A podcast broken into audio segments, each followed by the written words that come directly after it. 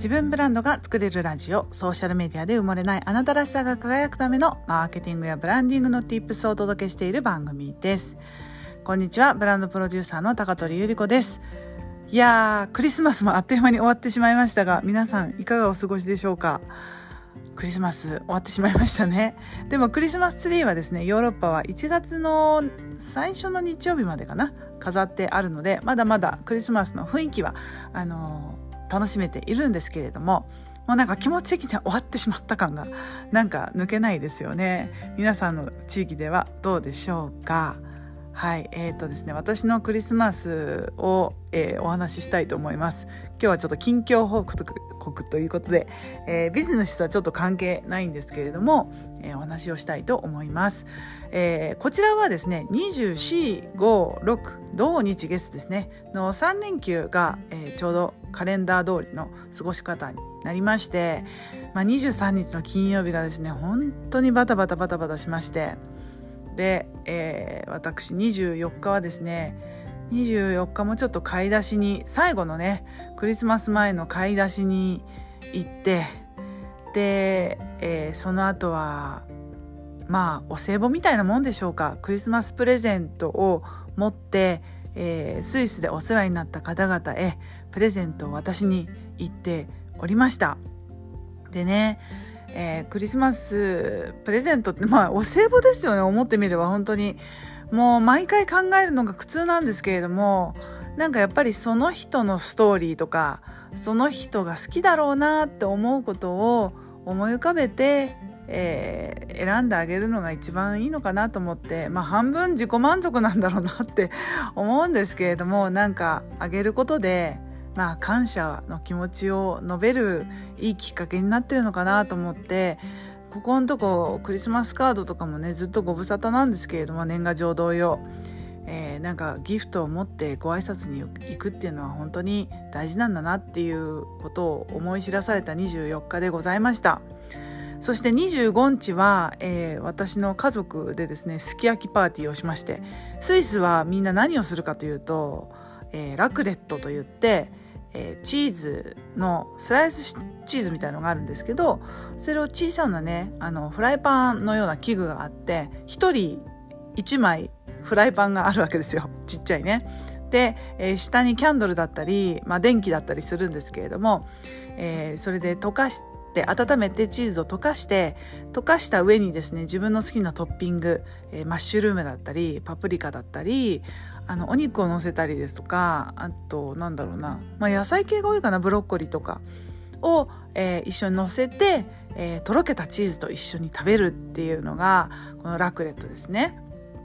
でラクレットかあとフォンデュシノワって言って、まあ、フォンデュっていう普通のフォンデュ見たことあると思うんですけれどもとろとろに溶かしたお鍋の中にチーズをね溶かして、えー、パンやじゃがいもを細長いこうフォークに突っ込んでとろけたチーズを溶かしてつけながら食べるっていうフォンデュもありますけどシノワっていうのが、まあ、フランス語でこれ、えー、中国風中華風っていう意味なんですけれどもなぜかですねフォンデュシノワっていうのがこちらでも定番でして、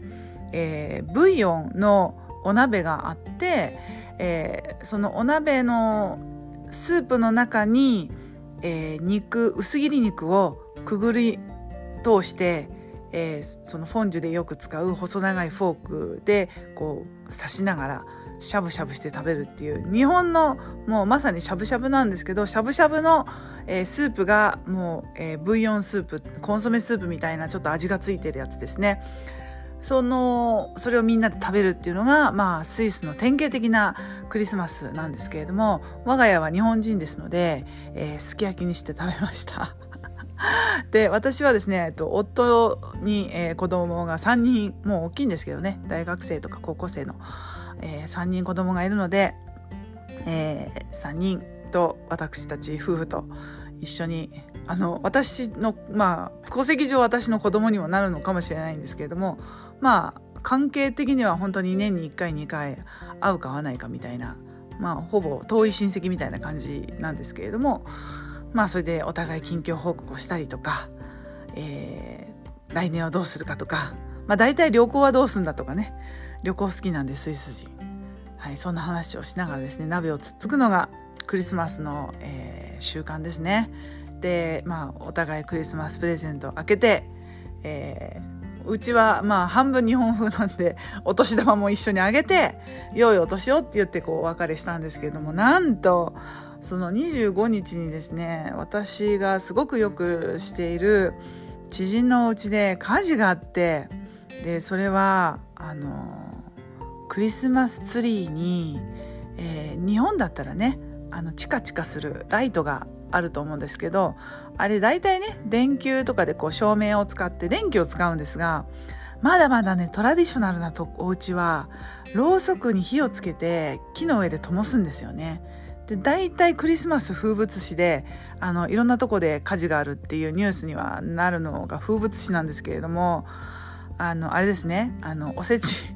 おせちじゃないあの年越しとか正月になるとお餅をこうね喉に詰まらせて救急車で運ばれるニュースがよく耳にするのと同じですね。あのぼやがあるっていうのはまあ風物詩なんですがそれがまさかの私の知っているお家であるとは思わずですねちょっとそんなところにお見舞いに行ったりとかですね。まあ案の定まあその日お家のそのお部屋だけで済んだので本当に不幸中の幸いだったんですけれどもクリスマスツリーってフレッシュなね、えー、ものを使うので生の木を、えー、ずっと12月の頭から飾っていたので状態もねすごい乾いてたんですよね。もうだいぶ枯れ木になっていてあ見てて乾いてんなと思ってたんですよね。でその乾いている木にろうそくの火が引火して一気に燃え盛ってしまったと言ってその部屋だけが丸焦げになってしまっていて本当にかわいそうなクリスマスを過ごしたお家もありました。うん。まあでもそんなことよりねあの誰よりもあの怪我がなく、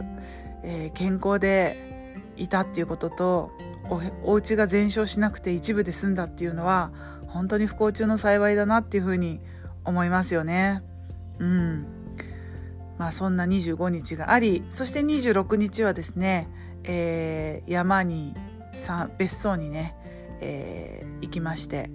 えー、今そのサンモリッツと言われる、えー、スイスのリゾートですね富裕層が集まる 山のリゾートにまた来ましてここで年越しをする予定でございます。まあ、富裕層って言ってるから私も富裕層の仲間入りっていうふうに思いがちなんですけれども、まあ、これはどちらかというと出稼ぎですね。はい。その富裕層のために、え、ー、と、私の夫がね、働いているっていうことがありまして、えー、いつもこの年越しは、その別荘に身を置いてですね、あの金持ちの 年末年始の過ごし方を一緒に横で見てるっていう感じで私としてはですね本当にあのいい仕事環境で雪山を遠くの雪山をの眺めながらピンクの朝日に染まるピンクの山を見ながらですねお仕事するのは本当にいい環境だなというふうに思っております静かな山荘でですね、えー、こうやって今年も仕事をしておりますよ。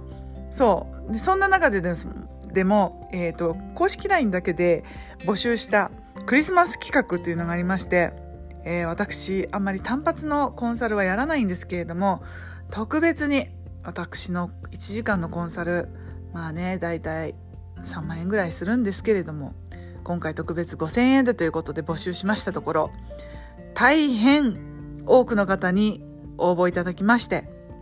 まあ、それがクリスマスのプレゼントということで、まあ、有料ではあるんですけれども、だいぶ破格でですね、え、コンサルをさせていただいてまして、それが始まったのが25日から始まりまして、え、と、年末にかけて、ポツポツとこのコンサルをね、え、させていただきながら、皆さんのご恩返しとともにですね、えー、私は私でヒアリングをしながらあみんなこんなことに悩んでるのかなということを、えー、聞き取りながらですねこのお悩みを来年の講座にですね生かしていきたいなというふうに思っているんですよ。え講座って何って思われた方ぜひ stay tune でこのラジオをですねまた継続的に聞いていただけたら、